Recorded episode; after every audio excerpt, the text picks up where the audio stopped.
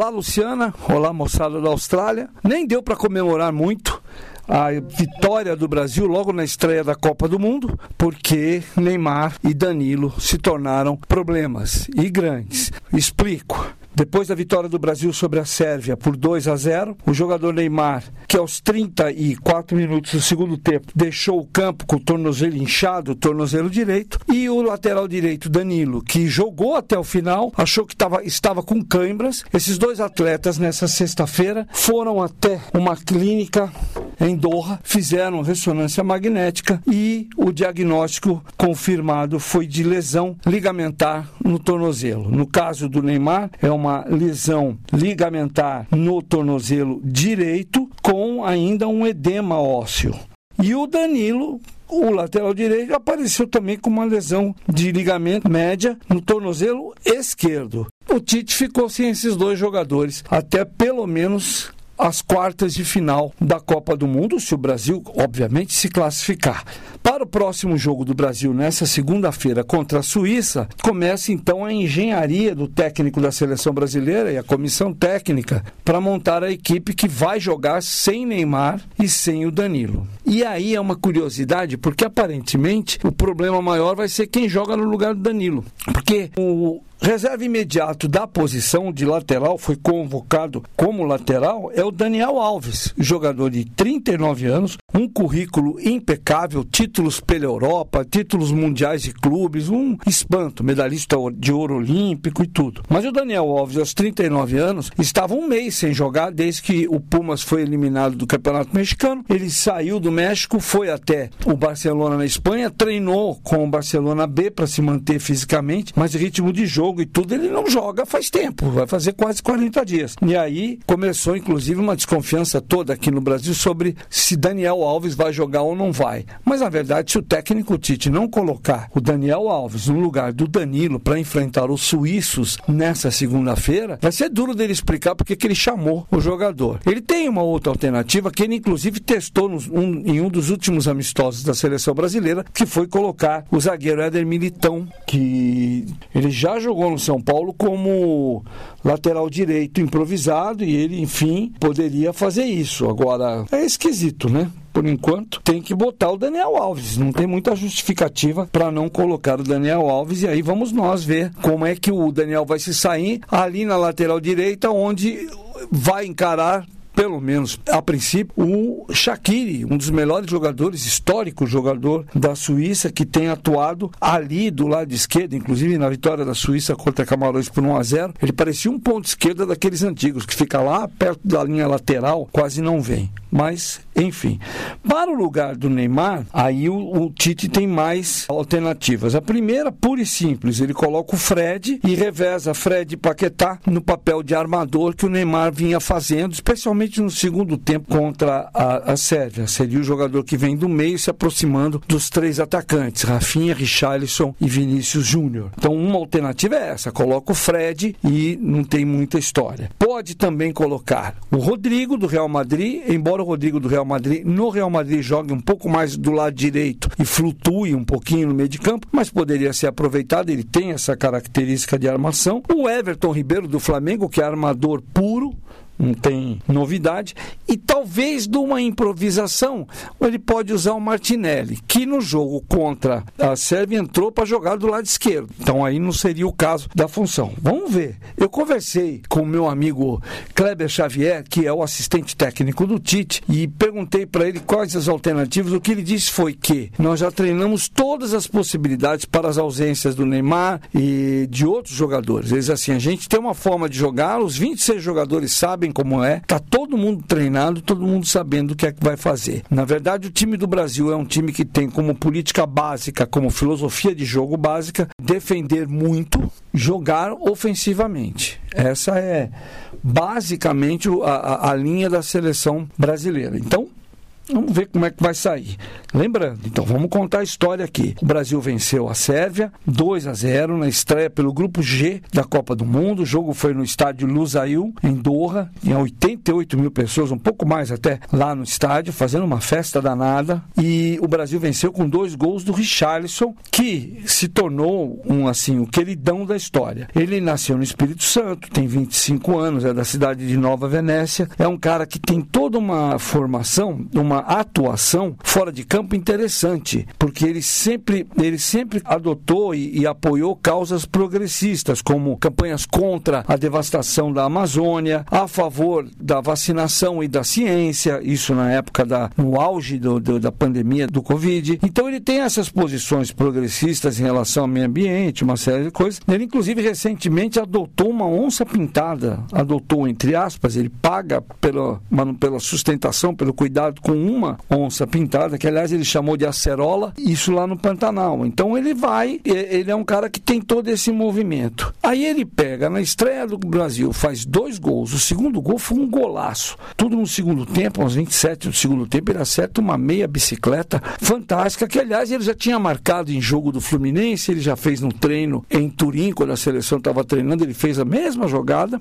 causou um impacto que só foi ofuscado pelo problema da lesão do Neymar. Não tivesse o Neymar saído de campo com a lesão, o, o Richarlison, o pombo. E por que, que ele é pombo? Ele imita né, o pombo andando assim? Porque muitos anos atrás ele fazia gol e fazia a dancinha do, de um funk que chamado, chamado Dança do Pombo, que é exatamente aquele movimento do pombo com a cabeça balançando ali para frente. Isso é de 2014, e uma curiosidade. O MC que fez essa música, chama MC Faísca, largou a carreira de artista, hoje ele dirige carro, ele é taxista, né? Carro de, de dessas empresas que você chama por telefone, de aplicativo, ele tá, ele virou motorista porque a vida de artista para ele não deu muito certo. O técnico Tite, como eu adiantei para vocês, entrou em campo com essa seleção, com o Alisson no gol, o Danilo na direita, Thiago Silva, Marquinhos na zaga, na zaga e o Alexandre na lateral esquerda. No meio de campo, o, o volante Casemiro, o Lucas Paquetá trabalhando de volante e armador, na frente Rafinha, Neymar, Vini Júnior e o Richarlison. Depois, no segundo tempo, o Tite colocou o Fred no lugar do Lucas Paquetá, colocou o Anthony para substituir o Neymar, que o Neymar estava machucado. Depois saiu o Vinícius Júnior para a entrada do Rodrigo. O Richarlison foi substituído pelo Gabriel Jesus. E o Rafinha, que perdeu dois gols nesse jogo, poderia ter sido também outro herói, terminou foi, e foi substituído pelo Martinelli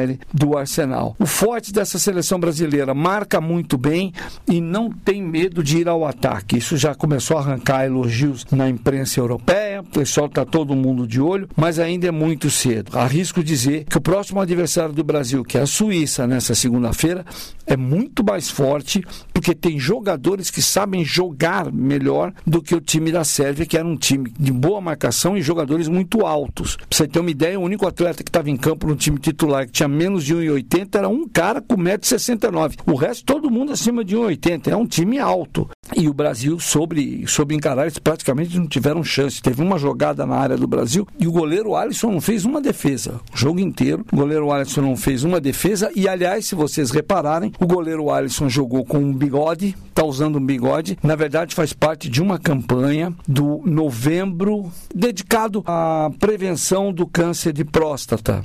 Então o pessoal fica só de bigode para aderir e lembrar os homens que eles precisam fazer esse teste a partir dos 40 anos, cuidar da, da próstata para não ter problema, é completamente evitável para não ter problemas de câncer de próstata. No grupo, depois da vitória do Brasil por 2 a 0, o Brasil se tornou líder, tem três pontos, dois gols de saldo. O segundo colocado é a própria Suíça, que também tem três pontos e um gol de saldo, porque a Suíça venceu Camarões por 1 a 0. E aí, em terceiro e quarto lugar, ficam Camarões e Sérvia, os dois com zero ponto, afinal não ganharam. Além de Brasil e Suíça, nós teremos também o jogo entre Camarões e Sérvia nessa segunda-feira. E também nos interessa e dizer e ficar de olho nos jogos na segunda-feira do grupo H, que reúne Portugal, Uruguai, Coreia do Sul e Gana. Na primeira rodada Uruguai e Coreia do Sul empataram 0 a 0 e Portugal venceu Gana por 3 a 2 Portugal é líder com 3 pontos, Uruguai vem segundo com um ponto junto com a Coreia e a Gana é quarto, Gana é quarto colocado com zero ponto. Por quê? Porque para as oitavas e final, o cruzamento será feito dentro, entre esses grupos, G e H. O primeiro do grupo G enfrenta o segundo do grupo H e o primeiro do grupo H vai enfrentar o segundo do grupo G, isso nas oitavas. Lembrando, oitavas e final é batata, não vamos ter Neymar nem Danilo em campo. Quartas de final, muito possível mas ainda assim tem que se esperar, tem que ver evolução, porque em geral, segundo dois médicos esportivos com quem eu conversei nesta sexta-feira, prazo de tratamento para liberar para o campo, para ir começar para correr, para começar a se movimentar, em geral é de 15 dias. No dia 9 de, de dezembro, quando está marcada a, a partida das quartas de final, eles terão feito tratamento 14 dias. Vamos ver a evolução. Compensação tem o dia inteiro para tratar, três sessões, se for preciso, enfim. Vão fazer o que podem para a seleção brasileira, o doutor Nasmar, né, para ver se consegue é, colocar tanto o Neymar quanto o Danilo em campo. Agora, uma curiosidade que é até triste, é trágica, mas é verdade. O Neymar está na sua terceira Copa do Mundo. Na primeira, em 2014, ele foi atingido por um jogador da Colômbia nas quartas de final e ficou fora porque fraturou uma vértebra.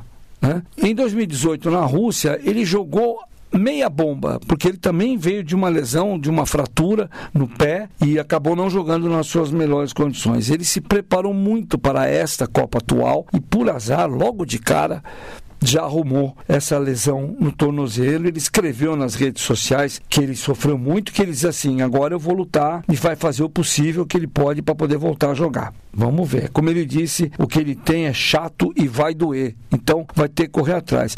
E a outra situação é do próprio Danilo. O Danilo, que na Copa 2018 chegou a jogar o primeiro jogo contra a Suíça, na, na Copa da Rússia, ele sofreu uma lesão de, uma lesão de ligamentos aliás, primeiro uma lesão no quadril.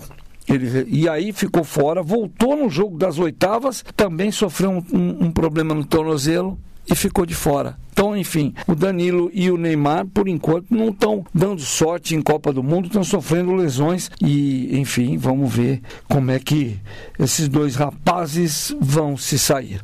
Aqui no Brasil ainda não pegou no breu tudo caminha para melhorar. No Breu que eu digo é a animação. Já começou um pouco nas ruas, mas já não, ainda não é aquele clima. Vai depender agora da evolução da seleção brasileira que vai ter que provar que joga sem Neymar. Em 2019 ganhou a Copa América sim. Vamos ver se repete um, esse feito ganhando uma Copa do Mundo.